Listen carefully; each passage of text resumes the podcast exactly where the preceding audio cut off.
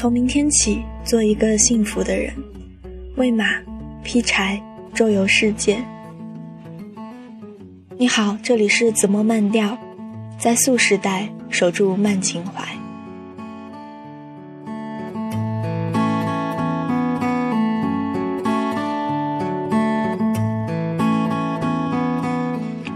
被称为麦地诗人的孩子，作为一个诗歌时代的象征，写下过无数美好的祝福。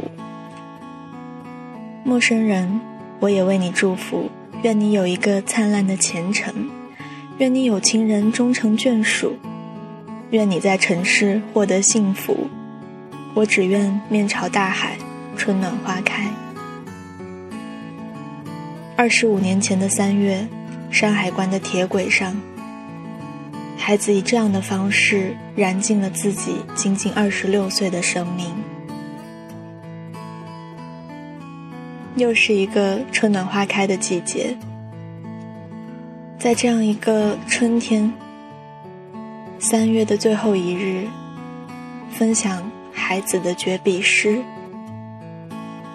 作为纪念。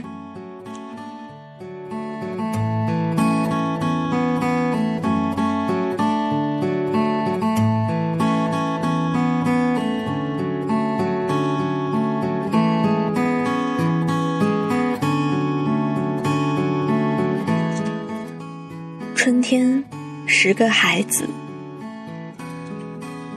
春天，十个孩子全部复活，在光明的景色中，嘲笑这一个野蛮而悲伤的孩子。你这么长久的沉睡，究竟为了什么？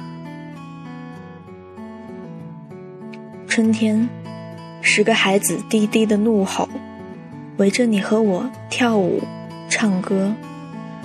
扯乱你的黑头发，骑上你飞奔而去，尘土飞扬。你被劈开的疼痛在大地弥漫。